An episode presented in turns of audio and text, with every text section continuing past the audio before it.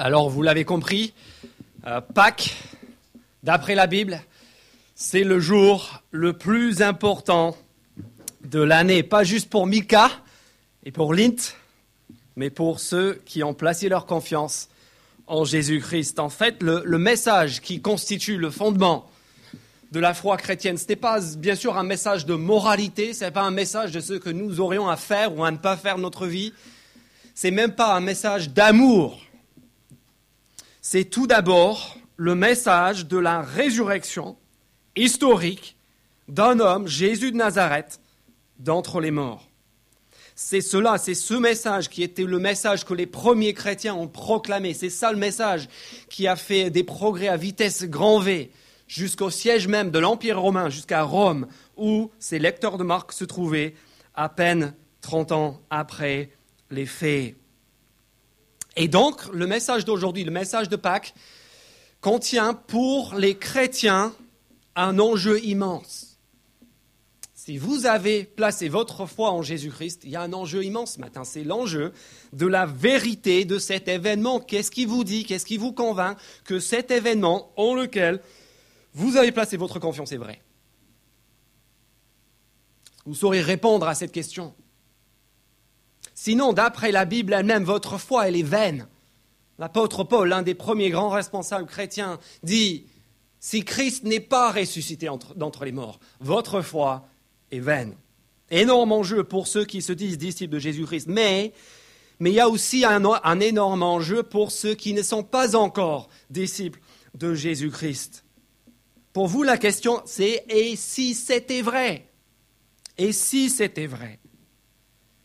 Et, on est obligé de, reconnaître que si ce message est vrai, si vraiment Jésus de Nazareth est ressuscité physiquement, historiquement d'entre les morts, eh bien, nous avons sous nos yeux et pour nos cœurs la réponse à laquelle Google recherche avec acharnement la réponse en, en cet instant même.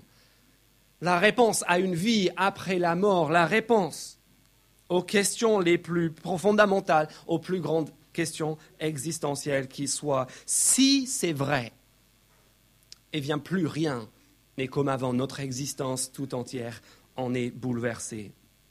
Donc, pour toutes ces raisons, Pâques, c'est censé être un jour de joie, c'est censé être un jour de fête, un jour d'assurance. Mais il y a juste un problème, et le problème, c'est la Bible, une fois de plus. Regardez le verset 8.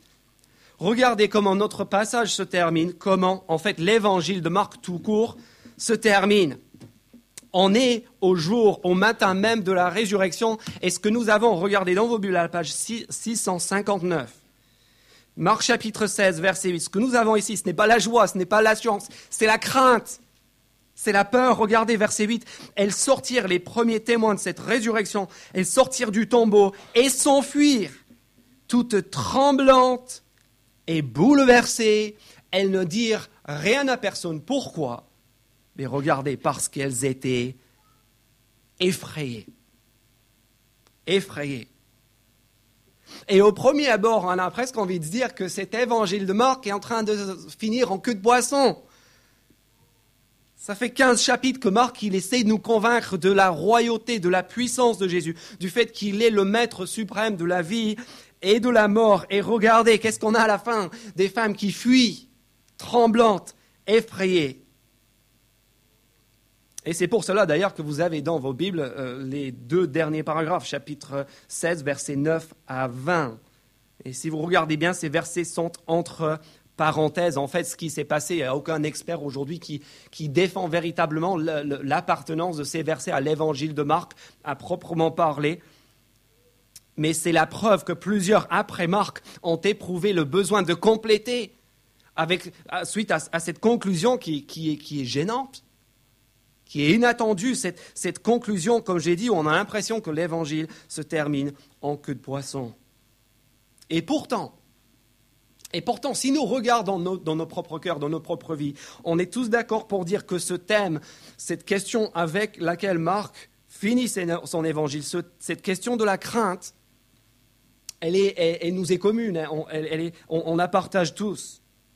En cette saison électorale, on joue à fond, n'est-ce pas, sur les craintes sur les peurs qu'on peut avoir par rapport à notre avenir, par rapport à ce que va devenir le monde. Thomas Hobbes, le grand philosophe euh, anglais disait à la fin de toutes ses recherches, lui qui avait tant réfléchi à l'existence, à la vie, qui avait eu accès à tant de plaisirs et de privilèges, il disait la principale émotion de ma vie a été la peur. Les sondages à chaque fois montrent que les Français sont parmi les, gens les plus craintifs sur la face de la terre. On a, tous, peur. Il y a des craintes dans chacun de nos cœurs. Mais pas juste en ce qui concerne la vie, mais en ce qui concerne Jésus, si nous sommes ses disciples. On, a peur. Est-ce que ce message est vrai? Si ce en quoi j'ai placé ma confiance, en fait, ça s'avère être un mensonge, une fiction. On a peur aussi, comme ces femmes, de parler de s'assumer, de, de, reconnaître publiquement notre appartenance à Jésus. On a, peur peut-être des conséquences d'un choix qu'on est en train de peser en cet instant même. Est-ce que je vais choisir Jésus-Christ ou pas? Qu'est-ce que j'ai à gagner? Qu'est-ce que j'ai à perdre? On a, on a plein de craintes aussi. Et face à toutes ces craintes-là, le message de ces versets et de ce matin est très simple. C'est le message du verset 6. N'ayez pas peur. N'ayez pas peur. C'est ça le message. C'est ça le message de la résurrection. N'ayez pas peur, vous n'avez rien à craindre, ni de la mort. Vous n'avez pas besoin non plus d'avoir peur de parler de Jésus, vous n'avez pas besoin non plus d'avoir peur de le suivre. Et pour voir comment ça marche, on va se poser trois questions, euh, deux questions, pardon. La première question que je vous invite à se poser ce matin, c'est la question des faits. D'abord se poser la question, qu'est-ce qui s'est passé? Qu'est-ce qui s'est passé concrètement, historiquement? Trois faits incontournables que Marc prend le temps d'établir. Et puis pour finir, on verra trois implications, trois implications que, Marc expose euh, et auxquelles cette fin abrupte, soudaine de l'Évangile nous invite à réfléchir. D'abord, qu'est-ce qui s'est passé? Ensuite, qu'est-ce que cela change pour nous? Et si vous allez prendre des notes, vous pouvez suivre à la page 2 des bulletins. D'abord, que s'est-il passé? Que s'est-il passé? La première chose, si on remonte au verset 40 du chapitre 15, le début du passage que euh, Baptiste nous a lu, page 700, 658, la première chose que Marc établit comme certain, c'est la mort de Jésus. Il était déjà formel au verset 37 et au verset 39 où nous lisons que Jésus expira. Mais par la suite, il tient à, à confirmer cette réalité, cette mort de Jésus. Et c'est pour cela que si vous regardez bien les versets 40, 47 et chapitre 16, verset 1, il y a trois protagonistes qui apparaissent pas moins de trois fois, qui sont nommés pas moins de trois fois, en plus de tous les témoins de la résurrection qui sont énumérés dans les versets 21 à 39 du chapitre 15. Marc nous présente ici trois témoins de plus. Et Marc, en fait, il n'aime pas trop nommer ses protagonistes. Mais regardez verset 40. Il y avait aussi des femmes qui regardaient de loin. Parmi elles, étaient Marie de Magdala, Marie la mère, de Jacques le jeune et de, et Jose, ainsi que Salomé. Verset 47, Marie de Magdala et Marie la mère de Jose regardaient où ont déposé Jésus. Chapitre 16, verset 1. Marie de Magdala, Marie le mère de Jacques et Salomé achetèrent des aromates afin d'aller embaumer Jésus. Ce que Marc est en train de nous dire très simplement, c'est que ces femmes, elles étaient là. Elles ont vu de leurs yeux. Je peux vous donner leurs 06 si vous voulez. Voilà leurs noms, leurs adresses. Elles sont encore en vie. Vous pouvez aller euh, consulter, vérifier auprès d'elles. C'est un petit peu comme au, verset 21 du chapitre 15, où Marc nomme aussi Simon de Cyrène, le père d'Alexandre et de Rufus. Ce sont des ponts, des liens relationnels entre ce que Marc raconte et l'auditoire, les lecteurs de Marc, ce sont des gens qu'il connaissait auprès desquels il pouvait se renseigner. Au verset 43 maintenant, regardez.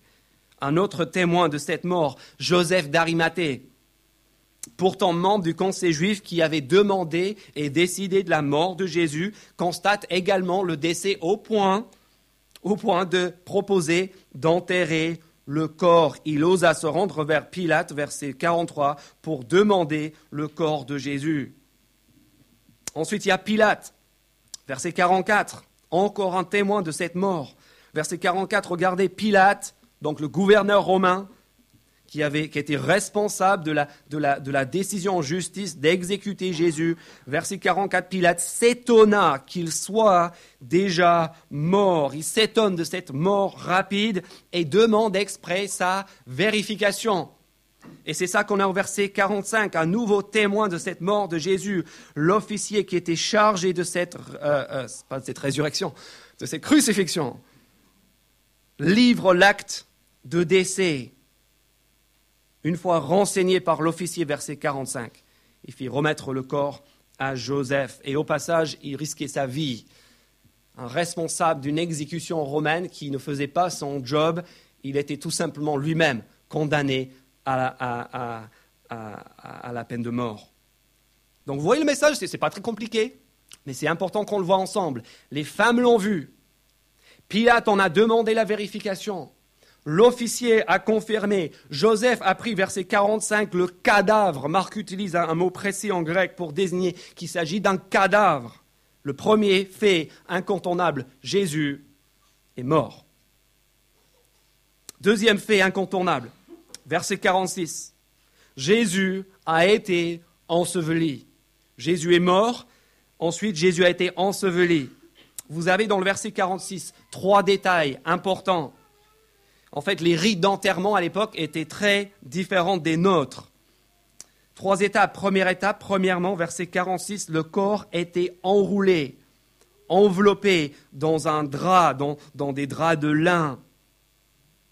Ensuite, une fois qu'on a serré étroitement le corps, ce n'est pas tout à fait une, momification comme on en voit en Égypte, mais le corps était bien serré dans ces draps de lin. Ensuite, verset 46, deuxième étape, on dépose le corps dans un tombeau. Et quand on pense à un tombeau, euh, ce qu'on a ici, ce n'est pas un trou dans la terre comme aujourd'hui, pas un trou pour un individu. En fait, on a euh, plus, presque mille exemples que l'archéologie nous a trouvés de tombes de l'époque de ce type de, de famille bourgeoise autour de Jérusalem, comme la famille de Joseph d'Arimathée. Et en fait, c'est un tombeau pour toute la famille. Ce que vous avez, c'est d'abord un, une sorte de vestibule d'antichambre taillé dans la, dans la, roche. Et on entrait par, une pierre, par un, trou qui était scellé à travers une petite ouverture dans ce, vestibule, cette antichambre. Et puis autour de vous, dans cette antichambre, on pouvait, quasiment se tenir debout. Il y avait plusieurs, euh, plusieurs trous, des trous larges, peut-être de 50 cm et, de 2 mètres de profondeur. Et dans ces trous, on insérait euh, le cadavre. Ils étaient faits pour, euh, pour recueillir les dépouilles, les cadavres de tous les membres de la famille. Si vous me pardonnez la comparaison, c'était un petit peu comme les, les morgues aujourd'hui, les tiroirs, vous savez, dans les, dans les séries policières qu'on voit à la télé. On pose le corps sur ce plateau et on le met dans le trou.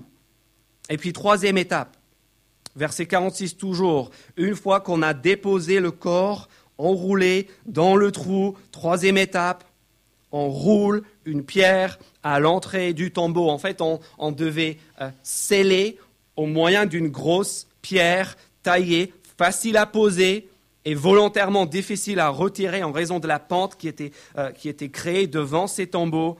On, on scellait ce tombeau pour protéger le cadavre, les corps des animaux et des pilleurs.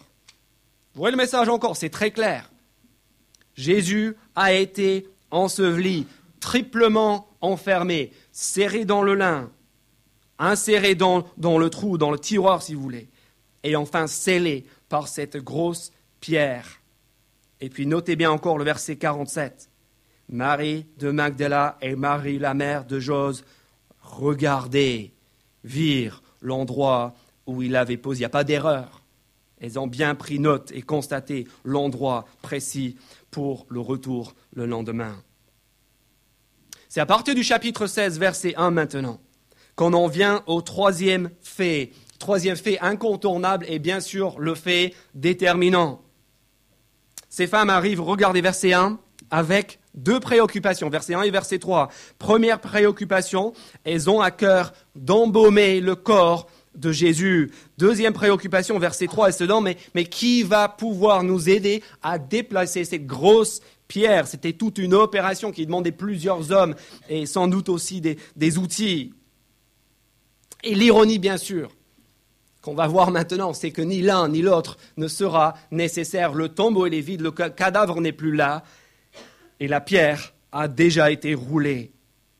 En fait, Marc, il fait exprès d'encadrer tout ce récit de la passion avec ces femmes qui embaument, qui parfument le corps de Jésus. Vous vous souvenez du début du chapitre 14 Le début du récit de la passion, comment est-ce que ça a commencé? Regardez, jetez juste un coup d'œil. Chapitre 14, verset 8. Cette femme qui vient, qui verse le parfum sur Jésus, une femme inconnue, pas nommée comme celle-ci. Et Jésus reprend son geste et dit, elle a d'avance parfumé mon corps pour l'ensevelissement. Vous voyez ce que ces femmes à la fin de l'évangile ne vont pas être en mesure de faire? Eh bien, cette femme au début, à l'autre bout de ce récit de la passion, cette femme, elle avait déjà fait, c'est une sorte de petite prophétie de ce qui va arriver par la suite. Ni l'embaumement, ni le, fait de rouler la pierre ne sera nécessaire. Verset 4, regarde, regardez.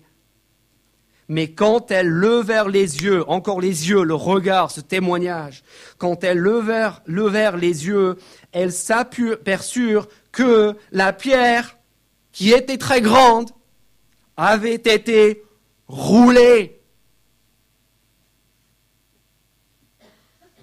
Elles y vont pour embaumer un corps et trouvent une immense pierre rouler.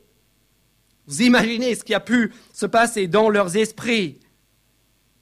Verset 5, regardez la suite. S'il y a le moindre doute quant au caractère exceptionnel, surnaturel de ce qui se passe, regardez verset 5, dans une tenue blanche qui rappelle le chapitre 9, la transfiguration, l'intervention divine au milieu de cet évangile, un messager leur annonce la nouvelle, il est formel, vous cherchez, verset 6, vous cherchez Jésus de Nazareth, celui qui a été crucifié, oui, celui-là que vous avez vu mort, enroulé, inséré dans le trou, scellé par la pierre, celui qui a été crucifié, qui est mort, qui a été enseveli, il est ressuscité, il n'est pas ici.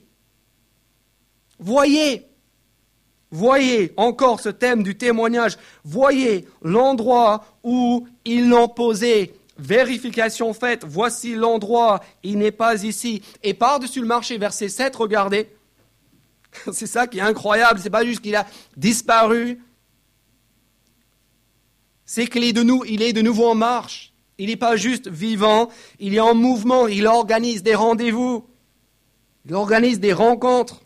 Allez dire à ses disciples et à Pierre qu'il vous précède en Galilée et il a repris. Retour au début de l'évangile, il a repris son action, c'est là que vous le verrez, comme il vous l'a dit. Vous avez entendu? Comme il vous l'a dit. Et là, on est censé faire tilt. Parce que les preuves l'épreuve pour les disciples et pour nous aussi en tant que lecteurs, ces preuves, on les a déjà. C'est l'une des raisons pour lesquelles Marc ne s'étale pas davantage sur la, résurrection et ses suites comme le vont, vont le faire les autres évangélistes. Parce que dans cet évangile, au chapitre 8 à 10 notamment, Jésus a déjà annoncé au moins quatre fois explicitement, en détail, non seulement ses souffrances et sa mort, mais aussi sa résurrection. Il a déjà dit. Il leur expliqué à de nombreuses reprises pendant tout un chapitre chapitre 13, il a fait un discours sur son retour prochain au chapitre 13, verset 10, chapitre 14, verset 8. Il promet que bientôt la proclamation mondiale de sa, sa vie, sa mort et sa résurrection sera faite. Au chapitre 14, verset 28, en prenant son dernier repas avec ses disciples, qu'est-ce qu'il leur dit? Il leur dit, vous allez être dispersés, éparpillés, mais après ma résurrection, je vous précéderait en Galilée exactement les mêmes mots qui sont repris ici par le jeune homme, l'ange qui rend témoignage au tombeau. Et cette conclusion, donc, cette conclusion, ce n'est pas un cheveu sur la soupe. C'est chapitre 16, verset 7, exactement comme il vous l'a dit. Et pas que lui d'ailleurs mais aussi tout l'Ancien Testament, l'Ancien Testament auquel Marc a fait allusion tout le long du chapitre 14 et du chapitre 15. Et ce qui, est incroyable, mais aussi pour nous, n'est-ce pas, tellement encourageant, c'est que remarquez bien, les premiers incroyants, les premiers sceptiques, les premières personnes à douter de cette résurrection de Jésus, ce sont ses disciples. Ce sont ceux qui vont eux-mêmes être responsables par la suite de la propagation de ce message dans l'Empire romain. Ils n'ont pas commencé en étant dupes, ils n'ont pas commencé en croyant d'avance à une sorte de conte de fées, ils ont commencé dans le scepticisme et ce sont les preuves qui les ont fait basculer du doute à la foi. Mes amis, est-ce que vous voyez le message? Ce n'est pas compliqué, c'est très clair en fait. Il n'y a pas 36 interprétations possibles de ce que nous venons de lire. Que s'est-il passé? Que s'est-il passé? Jésus est mort, Jésus a été enseveli, Jésus est ressuscité. Ça, c'est le message de Marc. Il est clair, il est simple. Il n'y a pas de discussion à avoir. Ce qui ne veut pas dire qu'on est obligé d'être d'accord avec sa, sa, version des faits. Mais simplement, j'aimerais juste que l'on comprenne qu'on n'est pas au pays des merveilles. On n'est pas ici, avec le Nouveau Testament, dans une sorte de, de légende gréco-romaine. Je ne sais pas si vous avez lu des légendes gréco-romaines. Moi, j'en ai lu quelques-unes.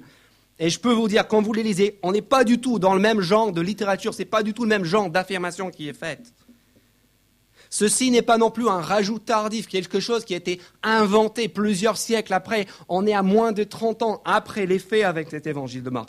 Ce n'est pas non plus une expérience spirituelle. Des fois, on essaie d'expliquer la résurrection comme cela, n'est-ce pas? On dit oui, oui, oui, oui, mais, mais bon, c'était voilà, ils n'ont pas vraiment vu Jésus, on est d'accord. C'est juste que voilà, hallucination ou une sorte d'expérience euh, surnaturelle, spirituelle, mystique.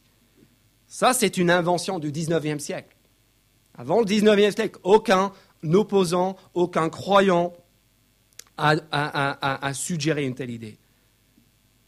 Si on regarde les faits, si on regarde les témoins, si on écoute ceux qui étaient là, eh bien, on est obligé de faire ce constat. On est confronté aux témoins de l'époque, on est confronté à l'enseignement de Jésus tout le long de son ministère public. On est confronté aux prophéties de l'Ancien Testament et on a aussi au passage à rendre compte de la, euh, de la propagation incroyable et incroyablement rapide du mouvement chrétien dans l'Empire romain en moins de quelques années. Et par ailleurs, par ailleurs, il est inutile, quand il s'agit de la résurrection, de faire appel à la science. J'étais dans l'avion l'autre jour, je discutais avec un monsieur de ce sujet en particulier. Il dit, mais, mais, bon, euh, moi je crois à la science et... Bien dit, tu crois à la science. je, crois à la science et, et, ben, je sais que c'est impossible. Je sais que les morts ne ressuscitent pas. C'est impossible. Ce à quoi Marc et les autres témoins du Nouveau Testament vont vous répondre. Mais exactement Bien sûr que c'est impossible, c'est tout le propos. Voyons, on ne peut pas interdire à Dieu d'agir de façon surnaturelle. C'est un argument qui est circulaire, ça se mord la queue. C'est prescrire l'existence de Dieu d'emblée au nom finalement d'un dogme. Et c'est tout le contraire d'ailleurs de la démarche scientifique. La vraie science, quelle est sa vocation? La vraie science, sa vocation n'est pas prescriptive, elle est descriptive. La science n'a jamais eu pour prétention, si vous parlez avec un vrai scientifique, un vrai scientifique n'a pas pour prétention de régir l'univers, mais de l'expliquer et de revoir ses explications à partir du moment que des données solides exigent la remise en question. La science ne dicte pas la réalité, elle en rend compte. Et si Dieu existe, vous êtes d'accord avec moi, c'est bien sa prérogative d'invertir et de contredire les règles, entre guillemets, de la science. La réalité, elle est simple. Je vais vous dire, la réalité, elle est simple, c'est qu'en 2000 ans, et ce n'est pas faute de ne pas avoir essayé, en 2000 ans, personne n'a pu apporter la moindre preuve que ce que nous avons ici dans le Nouveau Testament est une fiction. Ça ne veut pas dire que c'est vrai. Mais ça veut dire au moins que si on est intellectuellement honnête, on est obligé de prendre cela au sérieux. Et en même temps, et en même temps, aucune religion, aucune philosophie n'a osé faire une affirmation pareille qu'un être humain, après avoir vécu, après avoir été tué, après avoir été enseveli, a été de nouveau vu vivant, en train de marcher, d'agir, de parler et, d'agir dans la vie de tous les jours. Ce qui veut dire qu'il me semble que nous avons devant nous deux choix. Nos options sont au nombre de deux. Première possibilité, soit ceci est la plus grande arnaque de tous les temps. Et je le dis sans exagération. Soit nous avons ici tout simplement la plus grande arnaque de tous les temps qu'il convient de dénoncer, et que je serais le premier à dénoncer si je croyais qu'il s'agissait d'une arnaque. Soit nous avons tout simplement la nouvelle la plus incroyable qui soit, qui bouleverse nos existences à tous. Alors pour finir, qu'est-ce que cela change pour nous? Qu'est-ce que tout cela change pour nous? On a vu les faits. Marc nous dit, Jésus est mort, Jésus a été enseveli, Jésus est ressuscité. Maintenant, qu'est-ce que cela change? Bah, Je vous l'ai dit au début, le message de cette résurrection est là au verset 6. N'ayez pas peur. Regardez ce qui se passe euh, au verset 2. Il y a tout un contraste ici. On a vu la semaine passée au chapitre 15, la crucifixion, c'est un moment d'obscurité. Vous vous souvenez de ces ténèbres? Et la prochaine chose qu'on voit dans cet évangile de Marc au verset 2, c'est quoi? C'est que le soleil est en train de se lever. On passe des ténèbres à la lumière, de la mort à la vie, de la crainte à l'assurance. En tout cas, on devrait.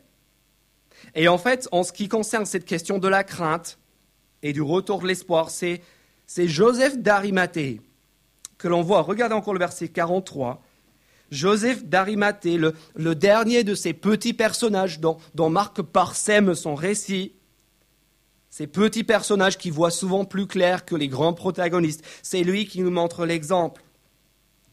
Au verset 43, on attend que ce Joseph attendait le royaume de Dieu, comme d'ailleurs beaucoup de juifs pieux. Et pourtant, au verset 43, il prend l'énorme risque d'aller à contre-courant, de s'identifier à Jésus, il ose, regardez verset 43, il osa se rendre vers Pilate pour demander le corps de Jésus. Il avait beaucoup à perdre, sa réputation, sa place dans la société et au sein de ce conseil qui gouvernait les Juifs. Et lui qui attendait le royaume de Dieu, en fait, l'ironie, c'est qu'il va devenir le premier à l'accueillir, mais il va l'accueillir sans le savoir.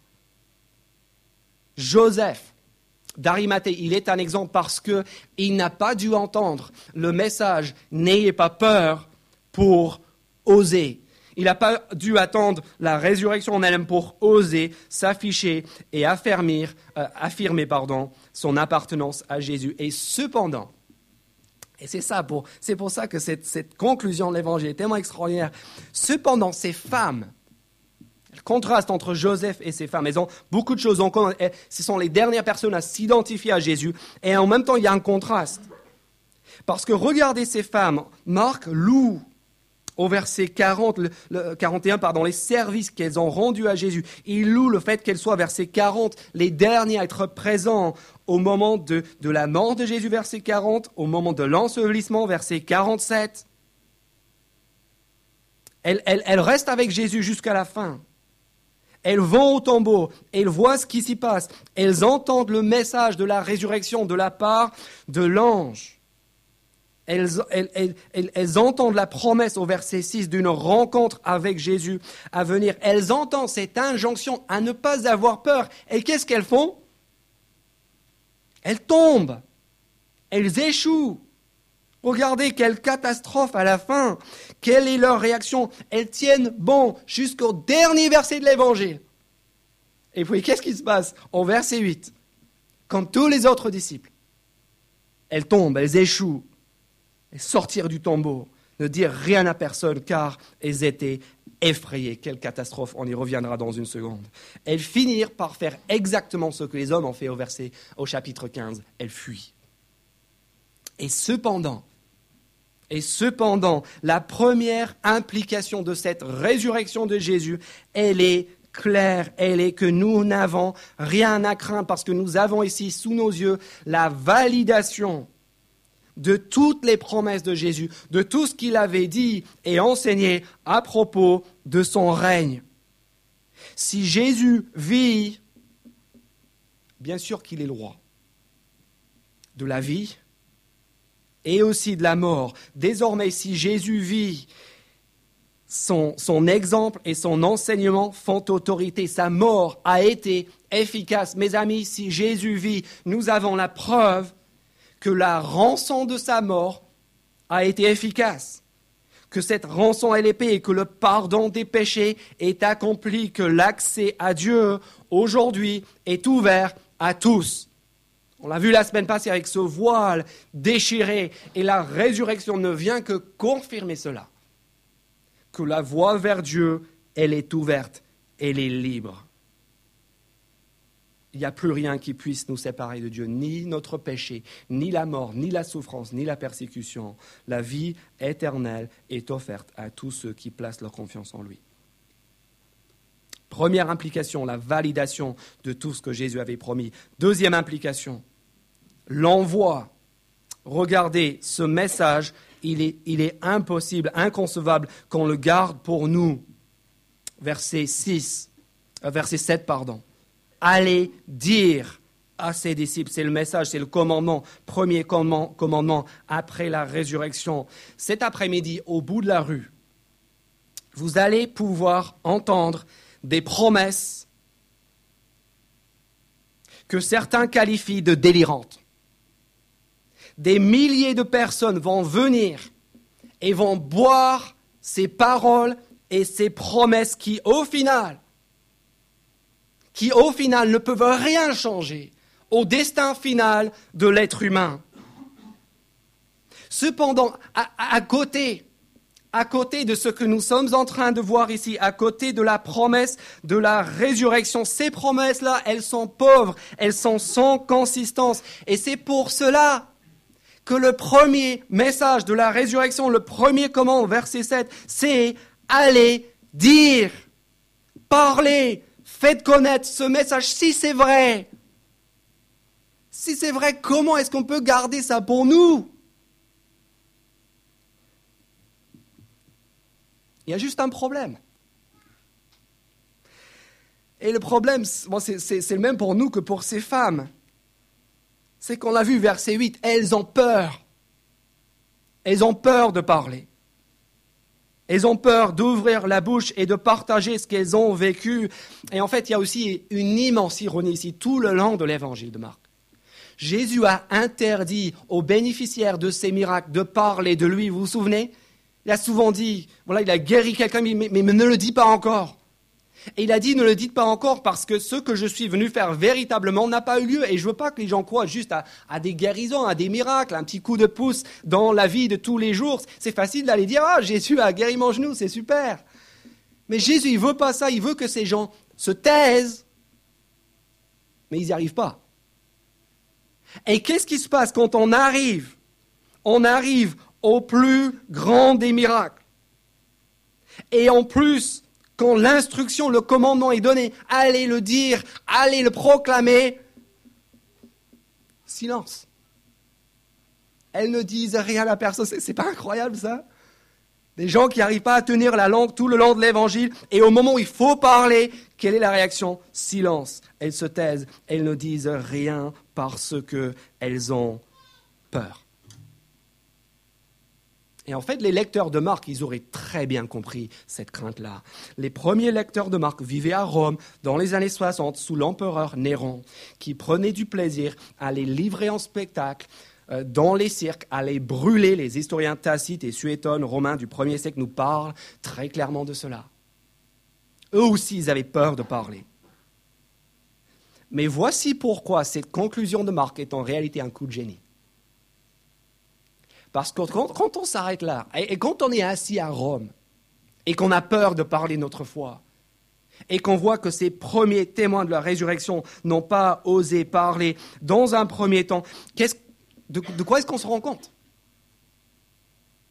On se rend compte que si moins de 30 ans plus tard, nous, à Rome, on a entendu ce message, c'est c'est qu'en fait le verset 8, c'est pas la fin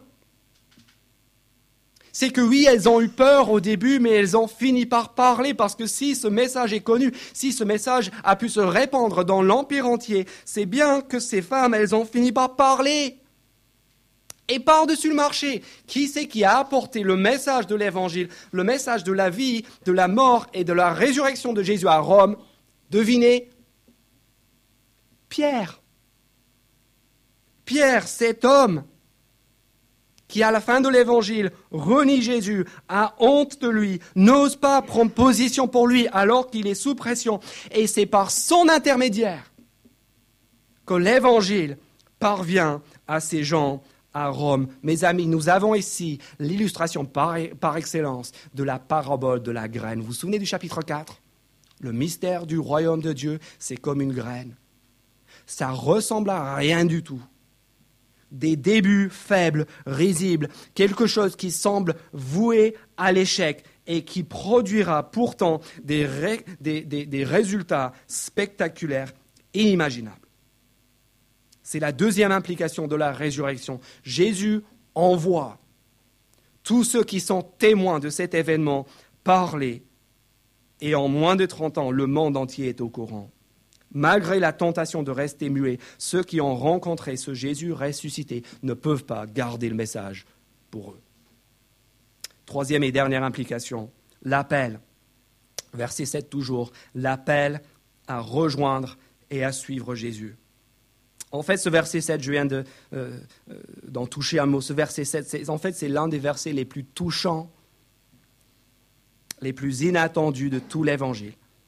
Regardez bien la précision. Allez dire à ses disciples et à Pierre. Souligne bien, et à Pierre qui vous précède en Galilée. C'est là que vous le verrez, comme il vous l'a dit. Si vous voulez une preuve que la croix est efficace, que le pardon des péchés a bel et bien eu lieu, c'est le verset 7. C'est que la première personne à qui Dieu veut que ce message de l'Évangile et cet appel à reprendre la marche à la suite de Jésus est adressé, c'est Pierre. Pierre le plouc. Pierre le loser. Pierre qui a eu peur. Pierre qui a nié son Seigneur. Vous savez quoi? Jésus n'a pas fini son œuvre. Jésus est loin d'avoir fini son œuvre. En fait, cette œuvre de Jésus ne fait que commencer. Vous vous souvenez de comment Marc a commencé l'évangile, chapitre 1, verset 1, l'intitulé, qu'est-ce qu'il a dit? Ce que je vais vous raconter. La vie, la mort, de la résurrection de Jésus, c'est une bonne nouvelle, mais il dit c'est le commencement de la bonne nouvelle de Jésus-Christ, le Fils de Dieu. Ce que nous avons ici, dans ces, ces pages, ce n'est qu'un commencement, ce n'est que le début. Et Pierre, le disciple lent à comprendre. Vous identifiez, vous avez parfois du mal à comprendre ce que Jésus dit, parfois du mal à intégrer ce qu'on a vu même dans cet évangile de Marc. Pierre le lâche, Pierre le déloyal, avant la croix, va devenir le moyen par excellence par lequel cet évangile sera répandu. À la fin de l'évangile, Jésus est en train de nous inviter avec Pierre à revenir au début. C'était la première chose que, Jésus a fait pendant son ministère public. Il a annoncé sa royauté. Et puis, chapitre 1, versets 16 à 20, il a appelé quelques hommes à le suivre. Et maintenant, qu'est-ce qu'il fait? La même chose. La même chose, il démontre sa royauté. Maintenant, pas juste par ses paroles, mais par sa mort, sa résurrection, sa vie, son enseignement. Et puis, il dit, maintenant, je vous précède. Je vous donne rendez-vous. Venez, marchez à ma suite. Je vous précède. En fait, en fait, ce n'est que le commencement. Oui, c'est la fin de l'évangile. La fin de plusieurs mois dans cet évangile de Marc pour nous. Mais la bonne nouvelle ne fait que commencer. Ce Jésus dont on a tant entendu, entendu parler, il vit, il transforme. Aujourd'hui, il n'y a plus rien à craindre. Il n'y a plus aucun doute à avoir. Ce Jésus vit, il transforme et il nous invite, nous aussi, à marcher à sa suite. Est-ce qu'on peut prier pour terminer?